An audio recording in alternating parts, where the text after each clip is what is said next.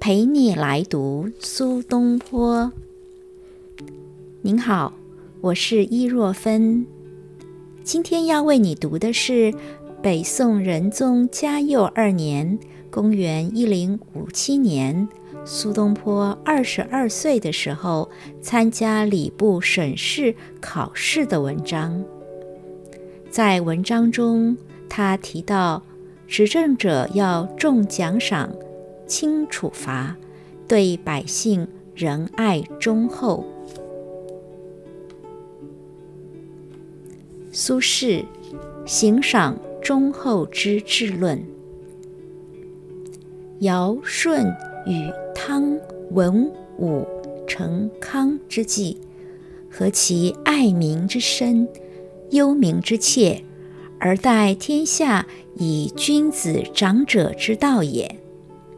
有一善，从而赏之，又从而咏歌嗟叹之，所以乐其始而免其终；有一不善，从而罚之，又从而哀矜惩疮之，所以弃其旧而开其新。故其郁郁之声。欢休惨凄，见于余夏商周之书。成康寂寞，穆王立，而周道始衰。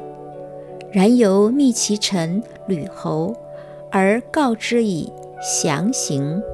其言忧而不伤，威而不怒，慈爱而能断，恻然有哀怜无辜之心。故孔子犹有取焉。传曰：“赏夷其与，所以广恩也；罚夷其去，所以盛行也。”当尧之时，高尧为士，将杀人。高尧曰：“杀之三。”尧曰：“诱之三。”故天下为高尧执法之间。而乐尧用刑之宽。四月曰：“鲧可用。”尧曰：“不可。”四方命疲足。继而曰：“视之，何尧之不听高尧之杀人，而从四月之用鲧也？然则圣人之意，盖亦可见矣。”书曰。罪疑为轻，功疑为重。与其杀不辜，宁失不惊？呜呼！敬之矣。可以赏，可以无赏。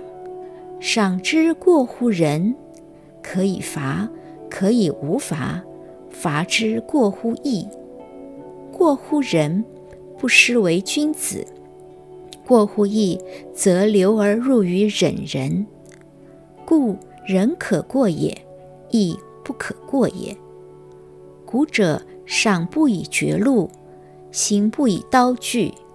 赏以绝路，是赏之道；行于绝路之所加，而不行于绝路之所不加也。行之以刀具，是行之威；施于刀具之所及，而不施于刀具之所不及也。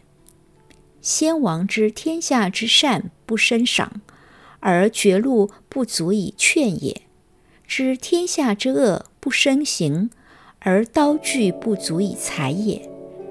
是故宜则举而归之于人，以君子长者之道待天下，使天下相率而归于君子长者之道，故曰忠厚之至也。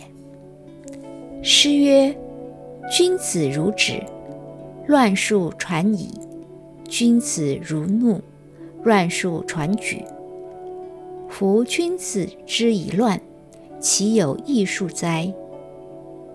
其实喜怒而无失乎人而已。春秋之义，立法贵严，而责人贵宽，故其褒贬之意，以治赏罚。”亦忠厚之至也。我是伊若芬，陪你来读苏东坡。